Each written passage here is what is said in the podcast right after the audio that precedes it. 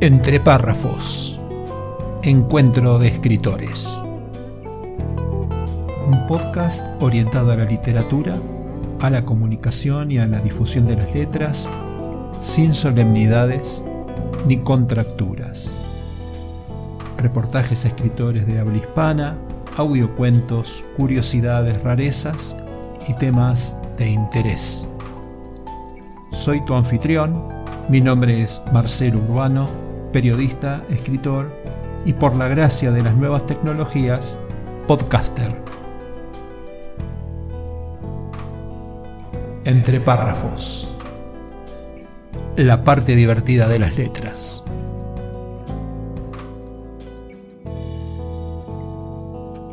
Hola, bienvenidos a este nuevo episodio de Entre Párrafos. Hoy nos encontramos con el escritor Ricardo Steiner, autor de varios libros de ficción y ensayos, y en particular Borges Kafka, Una geometría del infinito, que escribió en coautoría con Luisa Anastasio y del que vamos a hablar en extenso a lo largo del segundo bloque. Ricardo es profesor de Historia y Literatura, licenciado en Enseñanza de la Lengua y la Comunicación y especialista docente de nivel superior en Escritura y Literatura en el Instituto Nacional de Formación Docente. Es nacido en Lanús, estuvo un tiempo viviendo en Europa y ahora está viviendo en Capital Federal. Respecto de sus obras, son seis, en realidad son siete, las seis anteriores a la, actual es Si Placé, que es un libro de cuentos, El Manual de Dimir, que son cuentos policiales, eh, La Hora Difícil, narrativa, fotografías, poesía, Palabra Borges, un ensayo sobre Jorge Luis Borges, y Lo dicho y el tiempo, Borges y la traducción, que también es un ensayo. Colabora con medios culturales nacionales y extranjeros como columnista y es crítico literario. Dictó cátedras de literatura latina y literatura europea en institutos de profesorado del nivel terciario. Actualmente se desempeña como coordinador del área y profesor en letras en las escuelas de nivel medio de la ciudad de Buenos Aires, en escuelas de nivel medio de la ciudad de Buenos Aires. Integra y codirige el grupo de investigación Aura, dedicado a la investigación sobre temas y problemas de la literatura hispanoamericana, con el que ha participado de la Bienal Borges Kafka 2018, que se propone, entre otras actividades, la realización de seminarios cuya primera edición se realizó en 2019 en la Biblioteca Ricardo Guiraldes de la ciudad de Buenos Aires e implicó una revisión de la obra de Carlos Fuentes a través de un seminario de 13 conferencias, la mayoría de ellas también asociado a Luisa Anastasio. Le damos entonces la bienvenida y las buenas noches a Ricardo. ¿Cómo estás? ¿Qué tal? Buenas noches, Marcelo. Muchas gracias por, la invitación y, y, bueno, también saludar a tu audiencia. Este, que me, complace mucho realmente poder estar conversando con vos. Para mí también es una, estoy muy entusiasmado porque es una persona ducha en literatura, de la que seguramente vamos a aprender todos un poquito. Así que bueno, escuchar tu historia y hablar de tu obra y arrancamos. tus, tus, obras abarcan múltiples géneros, ¿no? vas de la narrativa al ensayo, pasando por la poesía y el cuento. ¿Estás en la búsqueda de una preferencia o en el fondo no tenés prejuicios con las cosas que te inspiran? Bueno, es una, pregunta interesante porque, bueno, no, prejuicios no tengo, eso seguro que no. Este, digamos, seguramente algún prejuicio no tienes, es medio inevitable, pero en la literatura trato de no tenerlos. Y, y bueno, y la verdad es que empecé en algún momento con mucha fuerza en el tema de narrativa y ahí también infiltrado, como vos comentabas, un, libro de poesía. Eh, pero bueno, el tema más que nada tiene que ver con la labor profesional, específicamente, el, digamos, si bien intento ser profesional en la escritura de ficción, eh, tengo, digamos, una, labor académica que es con la que me gano la vida, digamos y ahí se, requiere todo el tiempo de estar formulando desde programas de estudio, que por ahí no, son tan complejos, pero también otro tipo de materiales que me llevó, digamos, a darle menos lugar por ahí a la ficción, que me fascina, eh, y que ocupe un poco más de lugar el tema de los ensayos y, la escritura un poco más académica. ¿no? Ahí un poquito se explicaría que, hace unos cuantos años escribí varios libros de ficción y después me orienté un poco más a lo, a lo que serían los ensayos o, artículos académicos también. Eh, eh, evidentemente el ensayo requiere de una, de una sabiduría y de un control sobre el tema del que se ensaya, ¿verdad? Entonces, este, evidentemente, hay, una parte en tu hemisferio izquierdo, seguís cargando este, creatividad y en el derecho seguís juntando información. Sí, eh. seguramente, sí, sí, sí. Sí, igual siempre en el, en el tema ensayístico siempre eh, implica también en algún punto una resolución, digamos, poética de lo que se dice. Y, bueno, en este caso, con de los libros que vamos a hablar hoy, seguramente eh, tres de los ensayos con lo que, que, he escrito, digamos, tienen que ver con Borges y, son muy literarios en el sentido de que, bueno, si bien hay cuestiones técnicas y referencias eh, a determinadas cuestiones que son técnicas y académicas, siempre el enunciado uno trata de resolverlo, digamos, literariamente. Eso es, es como una especie de premisa que a veces sucede y a veces no, pero por lo menos la intención es esa, ¿no? Eh, em, ante tanto trabajo docente, ¿cómo organizas hoy para escribir? ¿Cómo es un día del escritor Ricardo Steiner? Y es complejo, la verdad que es complejo porque, digamos, la, docencia en, digamos, yo trabajo mayormente en, el nivel medio, ¿no? Pero en algún momento he trabajado a un nivel superior que uno, supone un poco más relajado, porque en el nivel superior no trabaja con, gente grande y demás, pero la, tensión que, que, implica tener que preparar las clases y los procesos de corrección y, el dictado de clases, la verdad que no solamente ocupa un espacio físico, sino una disposición mental que hace que, a veces cueste después entrar como en el mundo de ficción para escribir una ficción o incluso en, lo que demanda desde, el punto de vista de la concentración y demás, estar haciendo relaciones bibliográficas o, esas cuestiones. Pero la verdad es que en este momento, desde hace aproximadamente un año, yo logré acumular mi, trabajo eh, en educación, digamos, en cuatro días a la semana, con lo cual tengo viernes, sábado, y domingo, eh, sábado, domingo y lunes, en los cuales me dedico muchas horas de lo que en principio sería, entre comillas, el, tiempo libre, ¿no? Pero bueno, es, eh, para mí no es tiempo libre, es tiempo, o, sí es tiempo libre, pero es tiempo ganado, digamos, no en el sentido de, por ahí estrictamente monetario, pero sí en el, trabajo de, este apasionante trabajo que es para mí investigar y... Empujar la pluma. Empujar la pluma, exactamente, sí, sí, sí.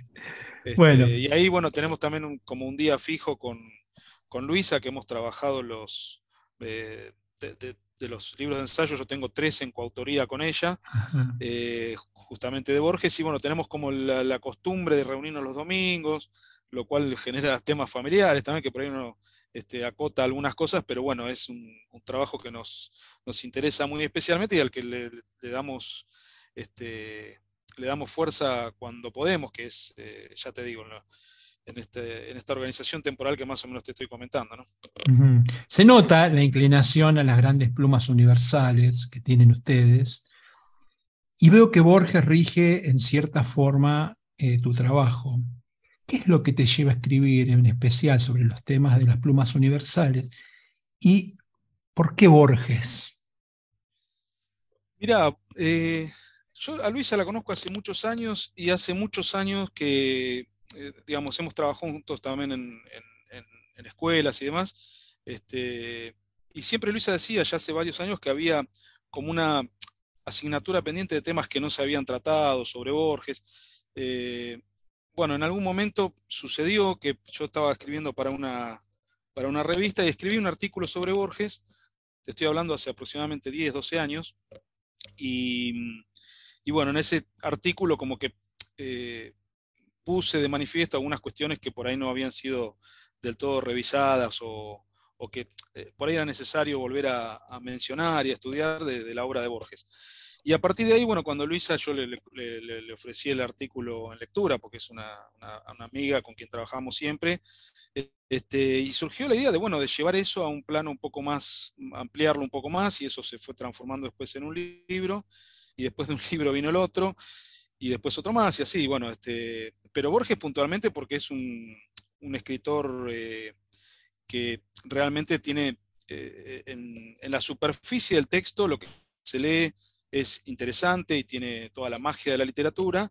Y entre líneas se puede leer justamente, bueno, todo lo que, lo que consideramos también muy importante de Borges, que lo, tienen muchos autores, no es que sea Borges únicamente, pero que es por ahí esa referencia o a la filosofía o a, o a la historia o a determinadas cuestiones que son también muy ricas como para, como para leer entre líneas y bueno, es lo que, lo que intentamos indagar y sobre lo que intentamos por ahí exponer en estos trabajos. Lo que pasa es que Borges tiene una dimensión en la estructura de, su, de sus textos que me parece que está más allá de, la, de lo corriente, digamos. Yo creo que Borges este, está, son los Glover Trotters, está fuera de la liga, digamos. ¿Mm? Sí, sí, seguramente. Hay, como, es como inalcanzable en algún punto. Eh, uno podría ponerse como espejo y terminaría imitándolo. Sí, Pero él tiene la particularidad que estando de su lado del espejo, promueve eh, una estructura literaria que es muy difícil de, de imitar, a menos que creas o que finalmente se note, desde el otro lado se va a notar que sos Borges. Eh, ¿Encontrás alguna, algún autor en ese nivel eh, en, el mundo, digamos?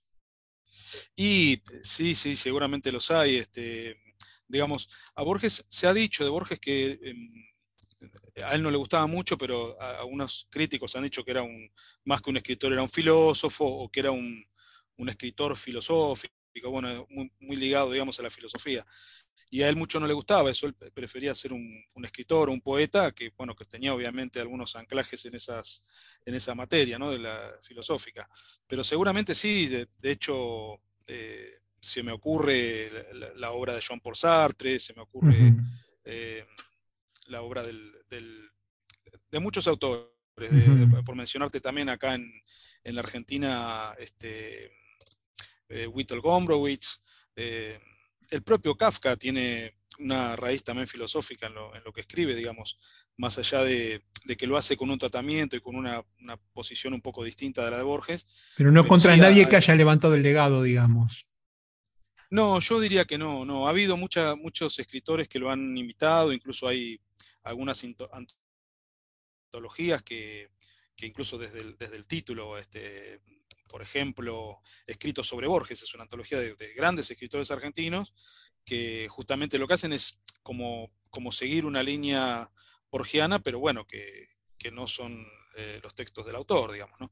Porque además existe una, digamos, por ahí nosotros podemos hacer el ejercicio de escribir algo, eh, en mi caso seguramente no lo voy a hacer, eh, pero ni hablar de la altura de Borges, pero siempre va a ser algo que al ser posterior va a ser este, algo que, que esté teñido de esa, de esa especie de copia, ¿no? De, como decías vos, del, este reflejo en donde en realidad el, el, único reflejo válido era el del propio Borges, digamos. ¿no? Exacto. Sí, sí. No, y después esos, esos vericuetos que usaba como que él estaba siendo escrito y, y bueno, esos, esos juegos maravillosos que, que deslumbran, ¿viste? Deslumbran.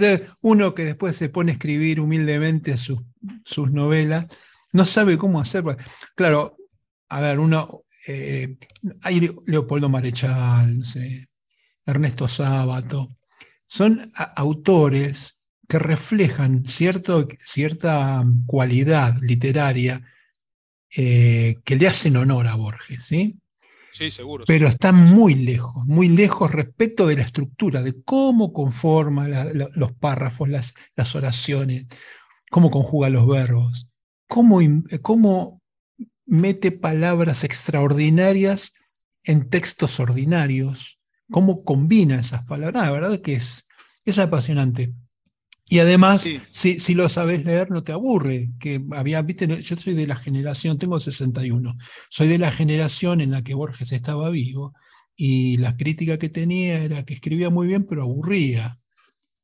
y yo me, acuerdo, me acuerdo en la clase de literatura que la, la profesora, yo estudiaba en el Instituto San Bartolomé en Capital Federal, y tenía una profesora de literatura que lo amaba, Borges, y un día trajo, creo que se llamaba Límites, decía algo así como, hay entre todas tus memorias una que se ha perdido irreparablemente. No te verán bajar a aquella fuente ni el blanco sol ni la amarilla luna. Creo que decía después, no, no volverá tu voz a lo que el persa dijo en su lengua de aves y de rosas, cuando el ocaso, ante la luz dispersa, quieras decir inolvidables cosas. Era impresionante. ¿Cómo hace? Bueno, ese, a eso me refiero con deslumbrar, que aún a un pibe de 17 años, 16, que, que le gustaba el flaco Spinetta, qué sé yo, como en aquellas épocas, leer a Borges no, a mí no me resultaba aburrido y me parecía bello y, y, verdaderamente cautivador.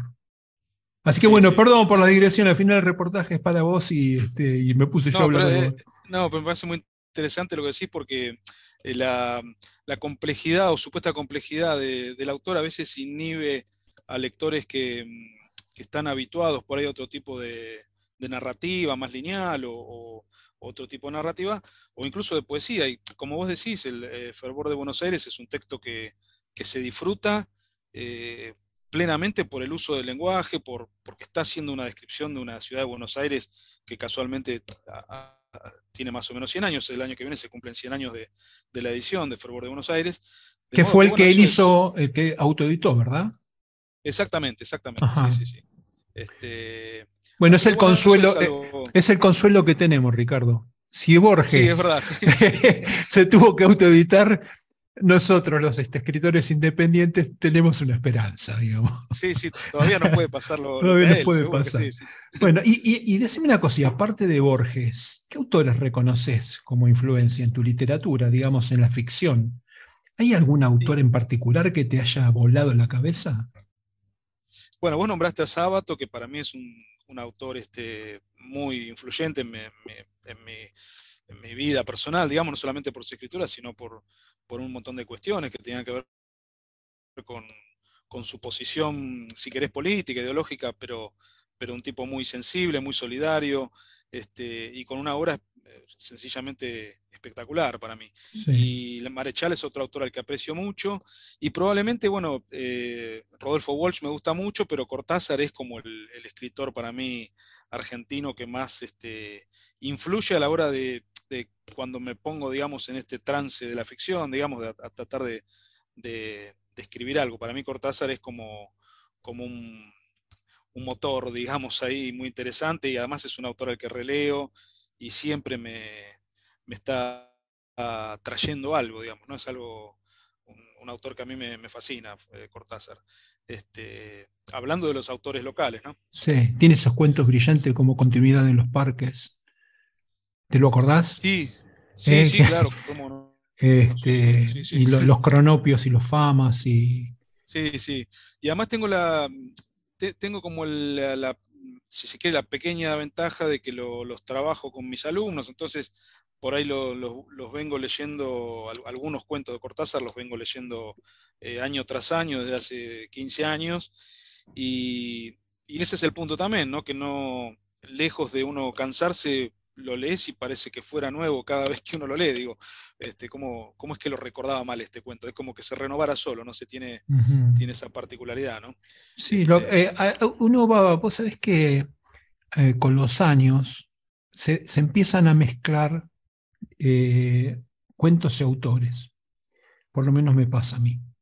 Que recuerdo haberme sorprendido por alguna lectura y confundo quién lo había escrito pero esto no es un accidente de la fatalidad biológica, digamos, sino que más bien es como que mm, existe cierta continuidad en las calidades que permite hacer esa, mm, nos permite esa confusión a veces, ¿no? Había, eh, no sé, por ejemplo, hablábamos de sábado, muchas de las cosas que decía sábado, no sé, me acuerdo de una que eh, habrá siempre un hombre pensando en el universo y habrá siempre una mujer pensando, ah, perdón, habrá siempre un hombre pensando en el universo mientras su casa se derrumba y habrá siempre una mujer pensando en, su casa mientras el universo se derrumba. ¿no? Ese tipo de cosas. Entonces, que quedan? Que tienen una calidad que se, se, proyecta a lo largo del tiempo y que después uno no se acuerda bien quién lo dijo. ¿Por qué? Porque ha acumulado un montón de ejemplos de buenos pensamientos y buenas literaturas que confluyen en una misma fuente, digamos, terminan, terminan ahí jugando en una misma calidad, digamos. Y eso es lo que me empieza a pasar ahora, donde ya, viste, un poco la vejez y un poco la, este, esto, la fatalidad biológica, es como que eh, muchas de las cosas que leí ya me empiezan a parecer este, difusas respecto de su autor. Así que bueno, por suerte están, estos, están los autores como vos que recuerdan y, trabajan en los ensayos que nos permiten no perder de vista algunas cosas importantes. Eh, bueno, si te parece, hacemos la primera pausa y cuando volvemos charlamos un ratito de, mm, geometría, ¿te parece? Dale, perfecto. Bueno, entonces este, nos vamos a la primera pausa.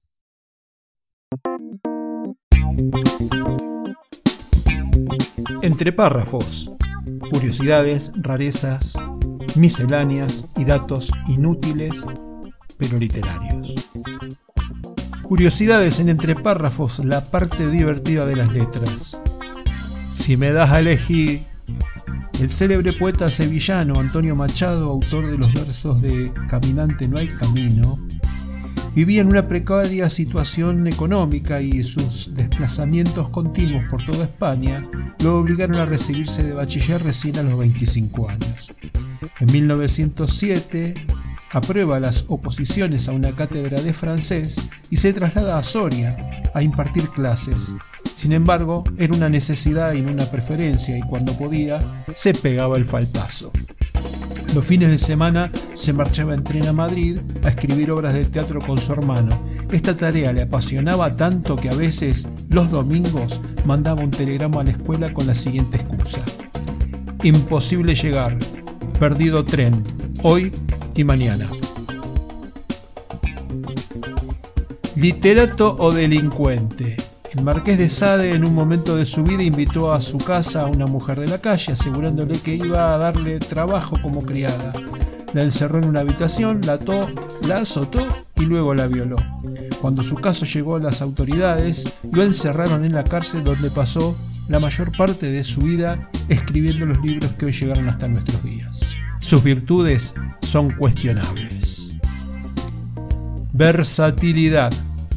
Susan Collins, la creadora de la famosa trilogía Los Juegos del Hambre, comenzó su carrera como guionista para televisión. De hecho, trabajó varios años para Nickelodeon, un canal infantil.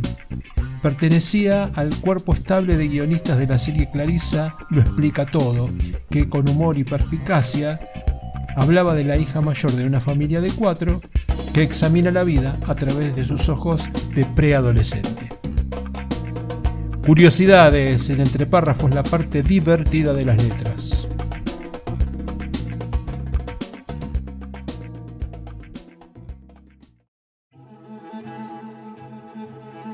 La clave Muspelheim. Dijo la crítica. La novela de Marcelo G. Urbano es una pieza que tranquilamente está a la altura de las que suelen ganar el premio Planeta o incluso de muchos bestsellers internacionales. De hecho, hay algunos aspectos de la trama que recuerdan a obras maestras del género como El péndulo de Foucault, de Humberto Eco, o El Club Dumas, de Arturo Pérez Reverte. A veces los milagros ocurren y es toda una fiesta cuando esto sucede. La clave Muspelheim es una masterclass sobre cómo escribir una novela con recursos clásicos de ficción histórica, pero también del documental y del cine de suspenso. Suplemento Cultura Diario Hoy Día Córdoba, Cesari Novek. Para adquirir el libro en formato papel solo para Argentina, https barra barra marcelogeurbano.com.ar slash tienda. Para Latinoamérica y Europa, adquirirlo en la tienda del autor en amazon.com, tanto en formato papel como en ebook. La clave Muspelheim. Estamos de regreso con nuestro invitado Ricardo Steiner, repasando su historia y su obra. Bueno, tal como dijimos en el bloque anterior, me gustaría que hablemos un poco de Borges Kafka, una geometría del infinito. ¿Puedes regalarnos una mirada general sobre esta obra? ¿Qué explora el ensayo? Bueno, en un principio el, título ya nos va marcando bastante la cuestión, tiene que ver con, las relaciones eh, que se establecen entre la obra de, los dos autores, ¿no? de Jorge Luis Borges y de Franz Kafka. Y mm, bueno, como lo explicamos un poco en el libro, sobre todo al comienzo del libro, eh, tenemos que tener muy en cuenta que, eh, que Franz Kafka muere en, Europa en 1924 y, bueno, Borges tenía en ese momento, lo, hablábamos en el bloque anterior, tenía este, un libro publicado que era Fervor de Buenos Aires y era todavía un, un, hombre muy joven, de 24, iba a cumplir 25 años. Es decir, que la, establecer, digamos, vínculos entre estas dos obras requiere, digamos, eh, ver como una totalidad, por un lado la totalidad de la obra de Borges, y establecer, bueno, justamente las relaciones a partir de ciertos contactos que existen entre, entre las obras. Eh, lo que nosotros trabajamos en el texto, más que nada, tiene que ver con, por un lado, algún contacto desde el punto de vista temático, de que los, autores tienen algunos temas comunes y recurrentes, pero sobre todo nos, este, enfocamos en, en uno de los textos de, Borges, que es Kafka y sus precursores, que es un ensayo breve, publicado en, el año 52, en 1952. De puño y letra de Borges, digamos. Sí, sí, sí, tal cual, sí, sí. Y, donde él, bueno, eh, se refiere a Kafka y, bueno, da un ensayo bastante interesante sobre algunas cuestiones de la obra de Kafka, que justamente en ese pequeño ensayo eh, apunta a cuestiones complejas que nosotros tratamos de, desarrollar en el libro, digamos. ¿no? Tiene eh, que ver con la filosofía y con, otras cuestiones. ¿Y cuál sería un ejemplo de relación en los textos entre Borges y Kafka? ¿Tenés alguno que puedas recordar sin necesidad de leerlo? Sí, eh, mira, en Kafka hay una cuestión con el, con el ambiente onírico de algunos cuentos, que si bien en Borges por ahí no, está tan presente la, cuestión del onírico en los cuentos, pero sí es una de sus, de sus preocupaciones este, intelectuales, digamos. Incluso tiene una conferencia donde habla sobre los sueños y sobre, sobre el, ambiente de los sueños y sobre todo con la organización desde el punto de vista narrativo que requiere el sueño que cuando uno despierta recuerda el sueño y lo organiza como un relato, ¿no? en donde, donde hay una cronología y hay determinados este, eventos. Y Borges dice, bueno, que con, con, ese relato de los sueños, esa organización narrativa, digamos, enriquece el material del sueño, ¿no? es lo, que él dice en su, en su estudio sobre los sueños y su, su conferencia que dio eh, allá por la década del 70. Bueno, ese sería un punto de contacto, si querés, eh, y luego lo que nosotros planteamos en el libro también es que si bien eh, Borges no es un, escritor existencialista en el sentido que lo es Kafka, eh, sí Borges tiene una posición escéptica y nihilista respecto de la, realidad y respecto del conocimiento que se podría vincular, y nosotros intentamos hacerlo con, la obra del autor checo, ¿no? de Franz Kafka, que, que sí es decididamente un autor existencialista para, una gran parte de la crítica, es considerado como un, como un escritor existencialista, digamos. ¿Cómo comparten roles con Luis Anastasio? ¿Qué hace cada uno en el dúo?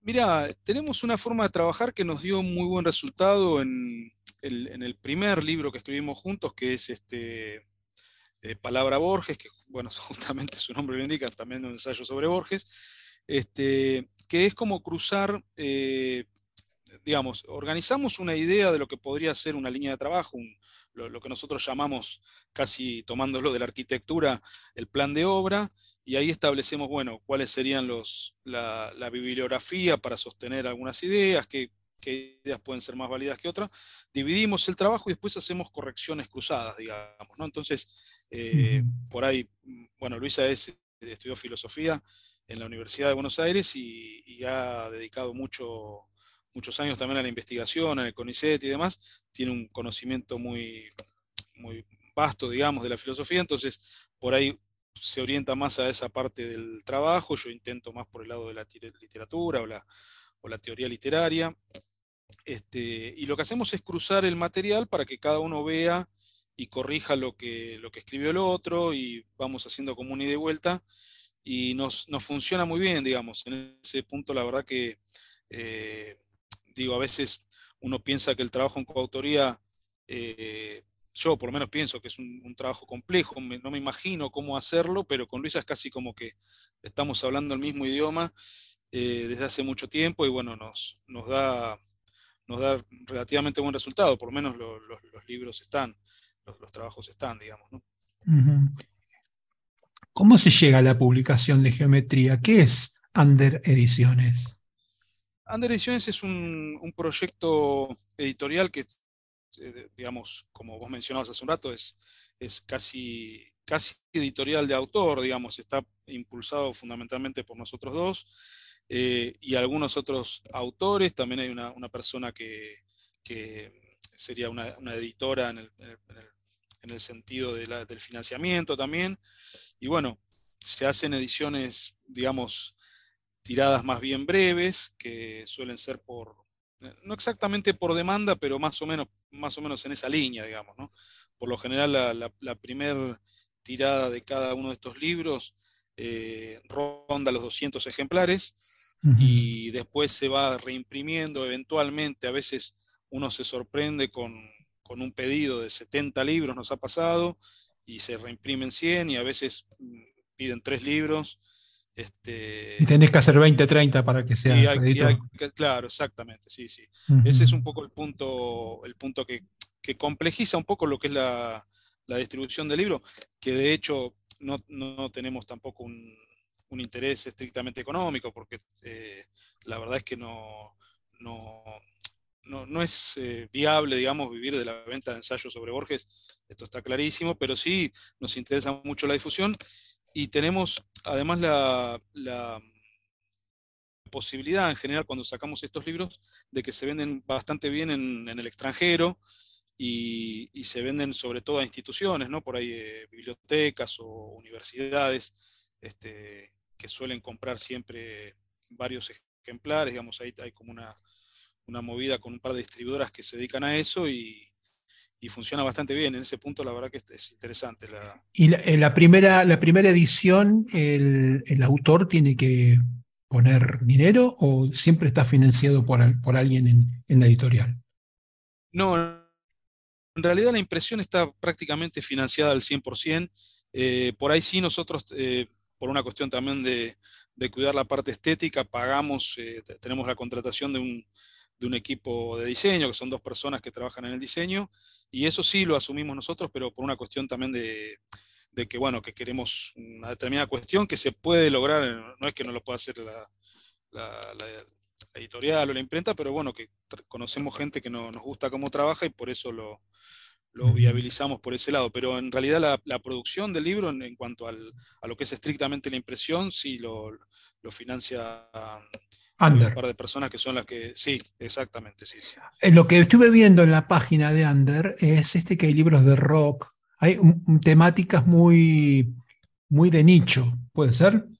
Eh, sí, rock, algo de humor, alguna cosa de literatura también. Me pareció que era muy de nicho. No, no vi novelas, no sé si están, pero no vi novelas. ¿Puede ser? Sí, lo que pasa es que eso es una. Mm, no es exactamente el, sello este nuestro, digamos.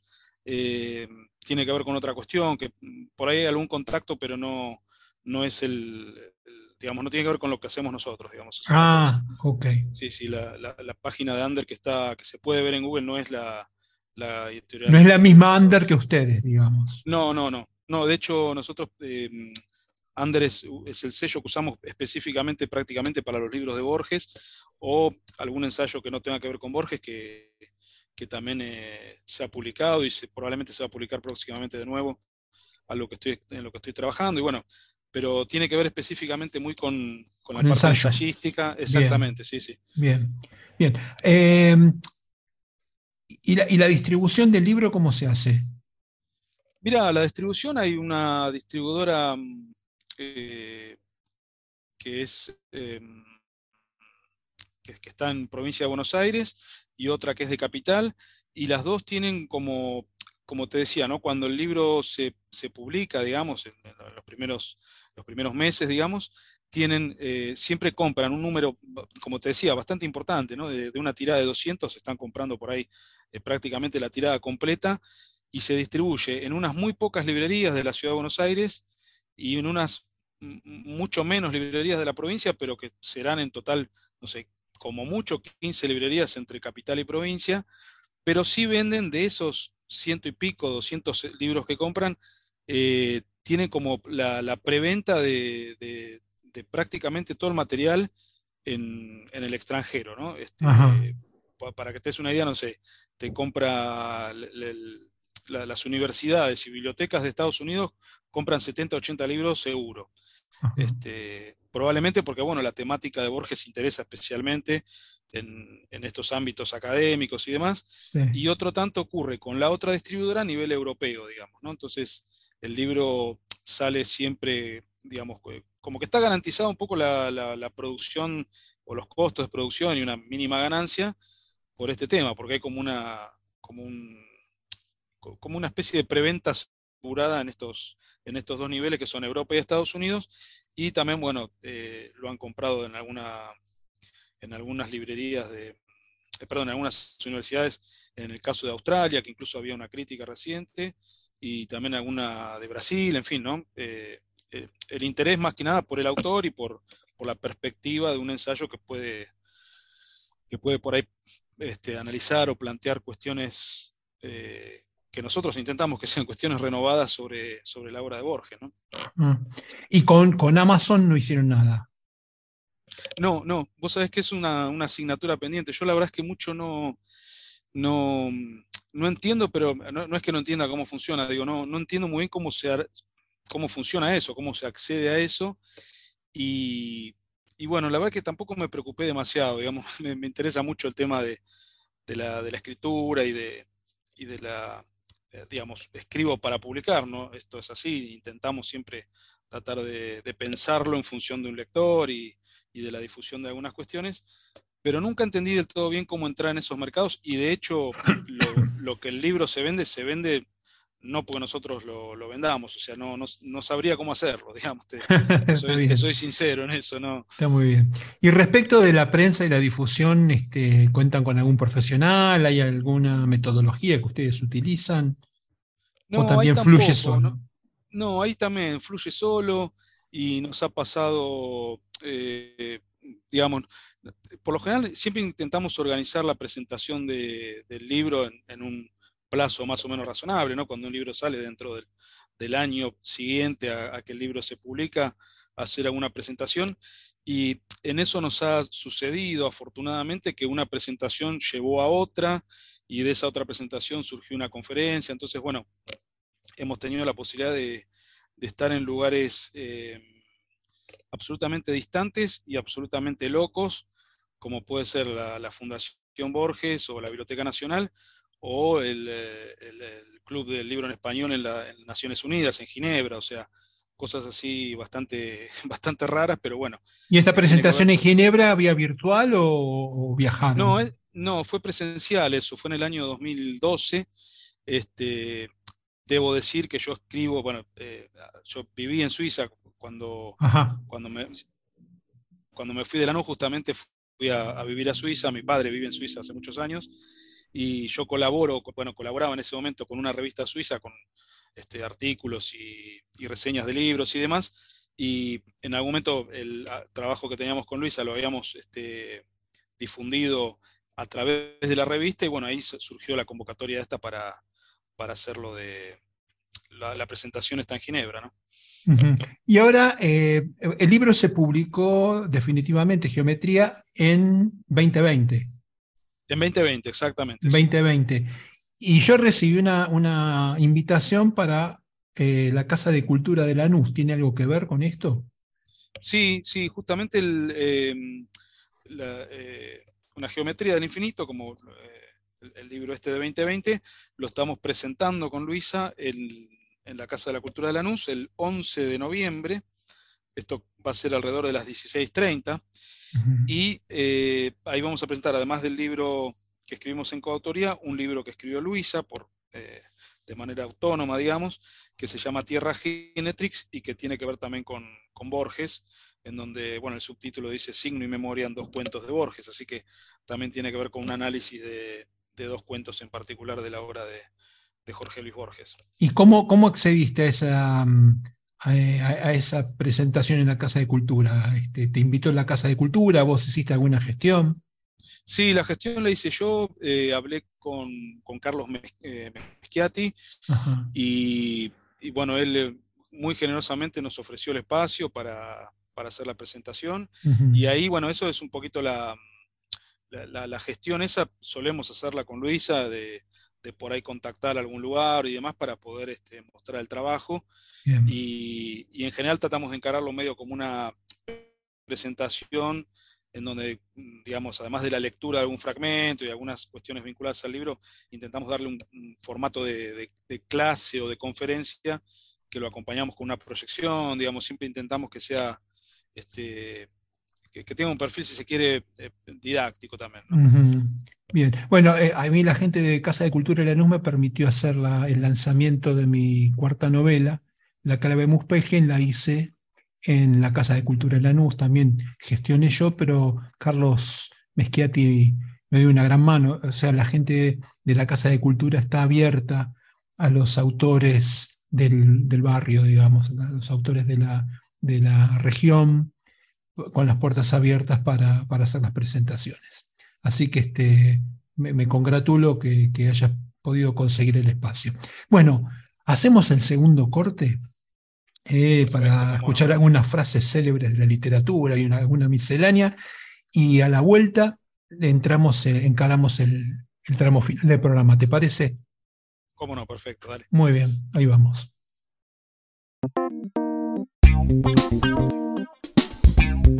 Entre párrafos, curiosidades, rarezas, misceláneas y datos inútiles pero literarios. Frases célebres en entre párrafos, la parte divertida de las letras. A propósito de nuestro invitado de hoy, eh, seleccioné algunas frases de sus coterráneos mexicanos. ¿Para qué estudiar? La escritora mexicana Sor Juana Inés de la Cruz dijo una frase inolvidable que la pintaba de cuerpo entero. No estudio para saber más, sino para ignorar menos. Libertad, Octavio Paz, poeta y escritor mexicano, ganador del Premio Nobel de Literatura en 1990, escribió alguna vez que la libertad no necesita alas, lo que necesita es echar raíces. Los tiempos concretos. Carlos Fuentes, el escritor, intelectual y diplomático mexicano, manifestó alguna vez que el pasado está escrito en la memoria y el futuro presente en el deseo. Y la del estribo, si vivir es solo soñar, hagamos el bien soñando. Este pensamiento corresponde a Amado Nervo, poeta y prosista mexicano. Frases célebres en entre párrafos, la parte divertida de las letras.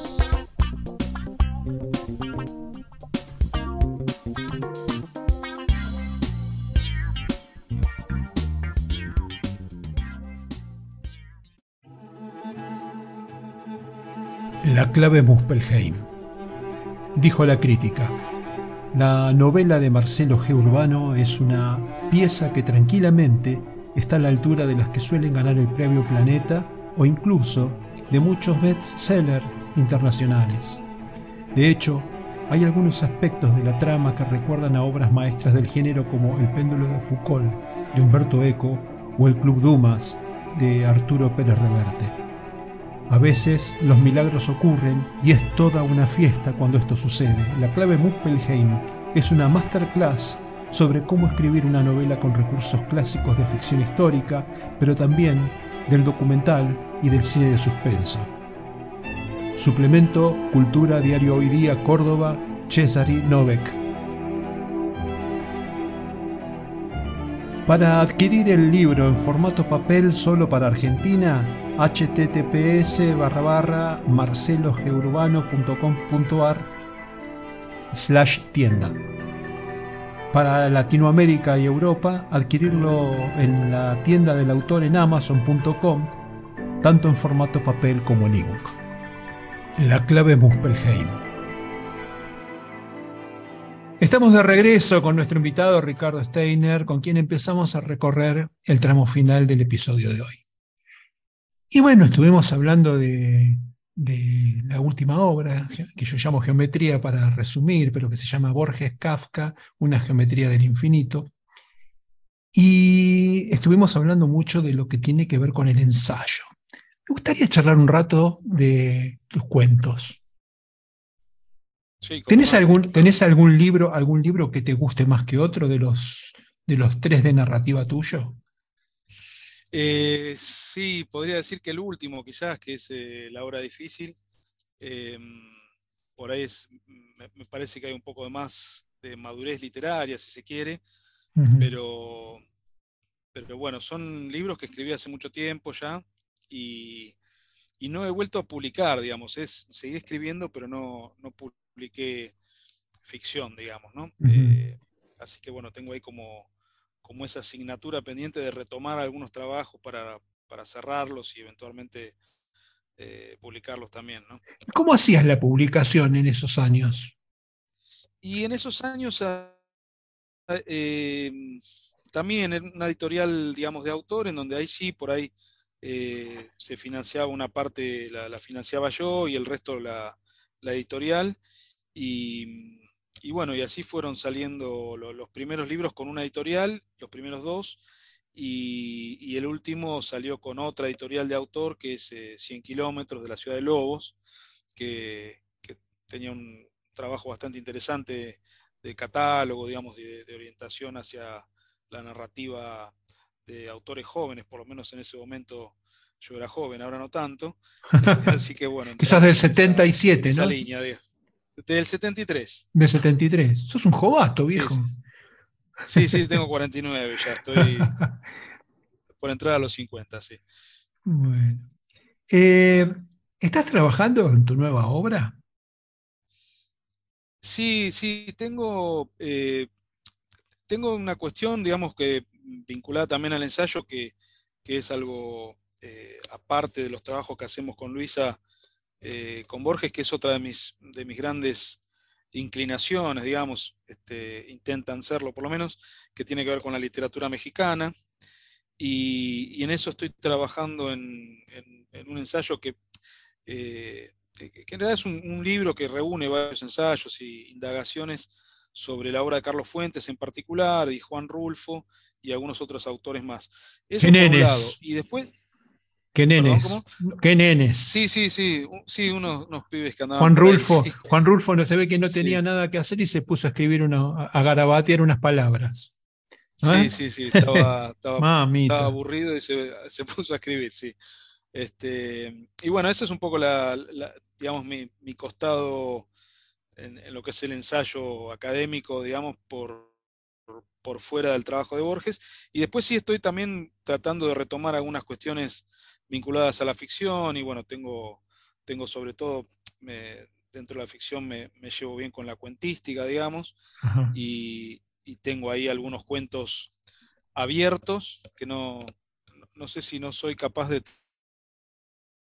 terminarlos o si es que ya están terminados y no me di cuenta, digamos, no tengo que, resolver esas cuestiones, pero bueno, eh, eh, están ahí, y tengo muchas ganas de, volver a escribir eh, textos, de ficción, ¿no? ¿Y de, qué depende? no, depende más que nada del tiempo, por un lado, este, que a veces, como te digo, si bien con el, tema laboral lo tengo muy bien organizado, pero a veces se impone cuestiones que son vinculada al, trabajo académico que un poco corre el eje de, la cuestión, digamos, de la disponibilidad para la ficción, digamos. ¿no?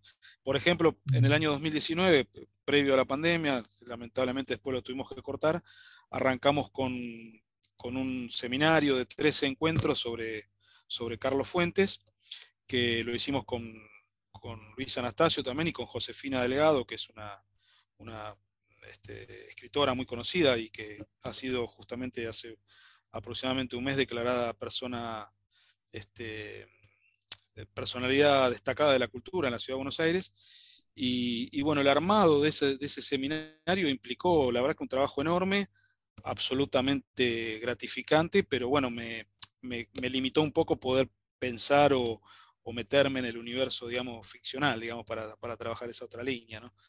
Ese es un, ejemplo, ¿no? Eh, en, el, año 18 fuimos invitados también a, la Bienal Borges Kafka, que es un, evento muy importante, y también la, escritura de esa conferencia me, acotó la, posibilidad de, pensar o de trabajar en otras cosas, digamos. Tiene más que nada que ver con eso. Pero bueno, pero es, es cuestión de encontrarle el, momento y, avanzar un poco con esas cuestiones. ¿Qué es Aura, Ricardo? Aura es el nombre de, un cuento de Carlos Fuentes, que, digamos, decir un cuento es ser un poco, eh, un poco avaro, digamos, es un cuentazo de Carlos Fuentes que, se inscribe dentro de, la, literatura que algunos llaman novela corta o cuento largo.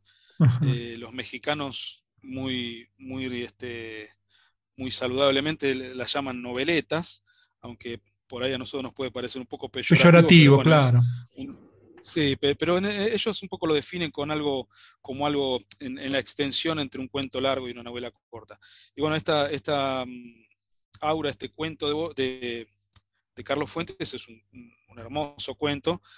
Y cuando decidimos con Josefina Delgado y con Luisa hacer este, este seminario, estábamos pensando en qué nombre ponerle y bueno, todos concluimos que, este, este, cuento de, Fuentes nos da un, buen nombre y además, bueno, el aura es, es aquello que, no, no, se termina de percibir físicamente, digamos, tenía algo también por ese lado y, decidimos ese, ese título para ese conjunto de, encuentros que fue muy lindo, la verdad, en la biblioteca Ricardo Guiraldes acá, en la ciudad de Buenos Aires. ¿Y, es posible sintetizar dos o tres eh, conceptos que sinteticen la problemática principal de la literatura hispanoamericana? Y es, eh, es quedarse un poco corto, porque, bueno, no, no sé si quedarse corto, pero eh, hay, hay como ramas eh, muy interesantes en la literatura latinoamericana, hispanoamericana, que, que costaría un poco ser, digamos, el, poder de síntesis este, está bueno, pero, pero cuesta un poco resumirlo a dos o tres cuestiones. si no agarremos un tema y explayemos no, digamos. Sí, no, yo creo que el, boom latinoamericano, como, como, se lo ha llamado, es la expresión de, la poderosa línea del realismo mágico que, viene de, bastante antes de lo que fue el boom, y, se impusieron además temas que tienen que ver con, con las temáticas que trataron los grandes autores del boom, que, sobre todo los, los cuatro grandes, ¿no? Que, claro, los cuatro grandes que fueron García Márquez, Vargas Llosa, eh, Fuentes y Cortázar, ¿no? que, hay un, cuestionamiento eh, estético, muchas veces muy estético, muy estetizado de la realidad, y en otros casos en un plano más realista y más, más duro y también más doloroso de, una realidad bastante compleja que se vivió en, Latinoamérica. En, bueno, podríamos decir que se vive y se vivió siempre, pero que, tuvo en el siglo XX un recrudecimiento de muchas violencias y de muchas desigualdades. ¿no? Y, para mí es una temática vital, digamos, del, continente. ¿no? este, por, eso me interesa particularmente, la obra de Fuentes está muy cargada de esta cuestión, de, una lectura histórica del México del siglo XX, pero también del México del, del, XVIII y del México, eh, digamos, habitado por las aztecas. Hay cuestiones que tienen que ver con la mitología y la, y las leyendas precolombinas también que, que, emergen en la obra de él. Son, es una obra muy, muy interesante también la de Carlos Fuentes. Mm. ¿Y vos cómo ves la literatura hispanoamericana? Y viste que hace un rato hablábamos de Borges y de, y de cómo, cómo intentar verse en ese espejo, ¿no? Yo creo que hay autores muy buenos seguramente ahora, pero eh, digamos, después de una generación si bien ya, ya llevamos varios años de, la generación de Borges, Cortázar y demás, eh, resulta, no, es sencillo, digamos, escribir este, digamos, después de estos, estos señores y señoras que nos han dejado una literatura tan rica, ¿no? Pero sí, creo que lo que hay, y me parece muy saludable, es como una, una explosión creativa en el punto de que muchos autores se vuelcan a, la, escritura y hay cosas muy, muy buenas también, ¿no? Eh, es, destacable. Y con las nuevas tecnologías, no sé, el audiocuento, los libros digitales. Sí, yo la verdad es que, bueno, eh, tengo un, lector digital no, eh, y me llevo bastante bien, a pesar de que me gusta mucho el libro en papel.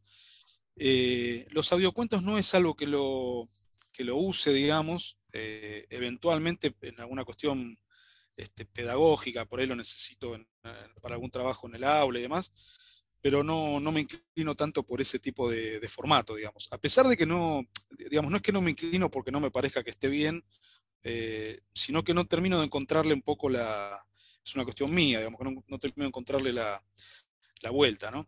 Eh, no, vos no, ves, no ves una relación en la evolución de la, de la, escritura y en la aparición de nuevos escritores, mucho, en mucha cantidad, con estas nuevas tecnologías. No sé, me, parece que Amazon, por ejemplo, ha permitido que muchos escritores que no llegábamos a, a, ser atendidos siquiera después de tocar 20 minutos de timbre en la editorial, que nos atendieran. Sí, sí, Entonces, este, como que Amazon abrió, eh, eh, abrió la selva para que pasen, para que pasen los leones, digamos. Sí, sí. sí. Eh, y después las nuevas tecnologías, esto de los audiocuentos, son furor. No, mal que nos pese. Y entonces en los dispositivos, que en Argentina hay aproximadamente unos 40 millones de dispositivos, eh, ¿Te imaginas poder tener en cada uno de ellos un cuento tuyo?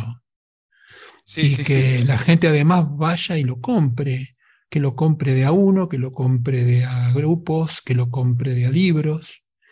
No sé, hay como una... Y, a mí me parece que los escritores estamos trabajando también en función de esa tecnología. No sé, por ejemplo, yo hablo siempre de que, como vengo también de la, de la eh, educación del cine, digamos, yo escribo mucho con, con encuadres. yo cuando una descripción, encuadro en primer y segundo plano, reencuadro, a lo mejor eh, debajo de una puerta una mujer abrazando al, novio y lo, y lo, transmito como tal, digamos, ¿no? Este, Como un reencuadre.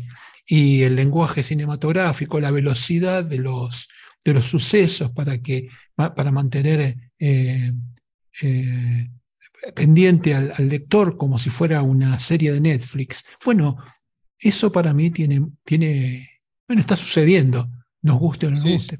Sí, sí, está sucediendo y, lo, y lo valoro, me, parece importante, eh, pero más que nada a mí me cuesta un poco eh, encontrarme con el formato, digamos, ¿no? Eh, también veo y conozco escritores, digamos, que, que por ahí trabajan con el formato de blog, que también me parece muy interesante. y, como vos decís, de pronto lo que uno puede eh, hacer circular en, en una, unos pocos libros que impriman, en el caso por lo menos de, los libros míos de ficción, han tenido tiradas muy pequeñas. Y de pronto en un blog se, se, se, fue a las nubes, no sabes, o lo, leen eh, cientos o miles de personas. bueno, la verdad es que sí, es, es, algo muy interesante que a mí me, cuesta adaptarme, pero porque soy yo, digamos. No, pero tal cual nos, contaste, tampoco tenés tiempo. En realidad, si vos tenés que pasarte 10 horas por día eh, eh, educando y llegas a tu casa y tenés que usar los fines de semana y el día libre para, para realizar tu tarea intelectual, digamos, estás, complicado. Para decirlo en términos técnicos, estás jodido. En castellano antiguo. en castellano antiguo. ¿Cómo te gustaría que te recuerden en el futuro? Y bueno, es un poco. Eh, me gustaría que, sí, que uno, piensa que estaría bueno entrar como en esa página grande de, ser recordado por, algún trabajo literario, seguro. Pero, pero bueno, no, no, sé si es, este, si es posible. Volviendo a Borges, él, él decía que, unos pocos años después de su muerte ya nadie lo iba a leer. Este, no sucedió eh, eso, pero bueno, sí es... Eh, no tenía el don del oráculo, digamos. Eh, no, digamos que no. Este, pero bueno, yo creo que estoy bastante lejos de, esa posibilidad, pero sí, me gustaría que, digamos, uno escribe un poco con esa con esa idea de trascendencia, ¿no? de, que quede algo más que, lo algo más que no necesariamente es, material y, no lo es, digamos, ¿no? Es algo intangible como puede ser el arte, ¿no? en, un punto. Eh, habíamos hablado de que tus libros se conseguían en, algunas, en algunos lugares, en algunas sucursales. ¿Tenés más o menos claro en dónde, dónde puede conseguir tu libro en, nuestros lectores? Como para darnos alguna dirección o alguna, alguna librería en particular. Sí, acá en, la ciudad de Buenos Aires están, eh, em, eh, tendría que hacer un poco de memoria, pero bueno, hay una librería que es el Rincón del Anticuario, que queda en Recoleta. No, no, te sabría decir exactamente la calle ahora. Después están en una librería de San Telmo, que es La Libre. Eh, y están en otras, en San Telmo están en, tres o cuatro librerías seguro. en alguna de la calle Corrientes también. Lo que pasa es que no tengo presente los, los, los nombres de las librerías. Lamentablemente tengo medio un, tema con eso, pero sí sé también que se pueden ubicar por, por internet, en Mercado Libre y, alguna otra plataforma de venta seguramente también. Ajá. Sí, yo eh, buscando tu libro para ver justamente cuando armo después la nota, hago link a las, a las librerías y todo eso, apareció Mercado Libre en primer lugar. Quiere decir que por ahí estás este, performando mejor que en otras librerías. Pero estabas en Literalia y, estabas en, alguna que otra web como para que la gente se oriente, que yo desde mi página les voy a dar el, hipervínculo como para que la gente lo, lo tenga. Para acceder, perfecto. Exacto, bueno. ¿Y eh, querés eh, recordarles a los oyentes cómo se pueden contactar con vos? ¿Tenés redes sociales, sitio web? Sí, tengo una, mm, redes sociales no, tengo solamente un Instagram que, digamos, es, es medio como un, muy personal, digamos, con algunas fotos de viajes y demás, eh, que es richistay28, es el, la digamos, el, el, usuario. Y después, bueno, tengo, eh, me manejo mayormente por, con la dirección de mail para contactos, que es mi nombre y apellido, Ricardo Steiner, arroba gmail.com y, y, en general, bueno, ahí a veces tengo contacto con gente, con algún lector que me que se interesa por alguno de los temas o también para, a veces para la, venta de algún libro, también ha sucedido, así que bueno, eh, más que nada me manejo, digamos, por ese lado. Bueno, Ricardo, ha sido un verdadero placer conocerte. Espero que sigamos conectados. El programa ha sido redondito, hemos recorrido todos los temas. Nos has enseñado un poco de, Borges, que es una deuda que tenemos este, los argentinos con, su, con, nuestra pluma principal, digamos. Así que por mi parte, misión cumplida. Bueno, yo te agradezco mucho. La verdad es que cuando hablábamos con, a mí me, contactó con vos Carlos Meschiati y me habló muy, muy bien de vos y, además me facilitó eh, el, el, material también para escuchar podcasts tuyos y la verdad es que, bueno, no, no, se equivocó con los elogios porque me, no solamente me gusta lo que escuché de, de, otros, de otras grabaciones, sino que me he sentido muy cómodo y, y ha sido también para mí muy, muy gratificante. Así que enormemente agradecido, un gustazo. agradecido soy yo y espero que los, los eh, eh, oyentes lo hayan disfrutado. Eh, viste, cuando, cuando uno charla de cosas que gustan, que, mejoran nuestra percepción de las cosas, este, uno cumple, cumple con su misión, digamos. Así que para mí es un verdadero placer, un privilegio y estoy realmente feliz de que nos hayamos conectado. Gracias. Igualmente yo, la verdad que muchas gracias. ¿eh? Hasta la vuelta. Hasta siempre, Marcelo.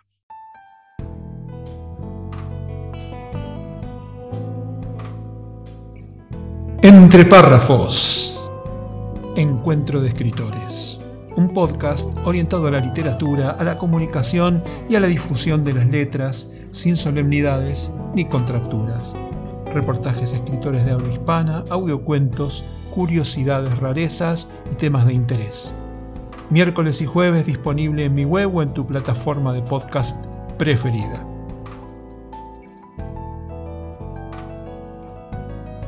Si sos escritor y te interesa participar, comunícate conmigo. Si sos oyente, espero tus comentarios, críticas o aportes escritos o grabados. Entre párrafos. La parte divertida de las letras.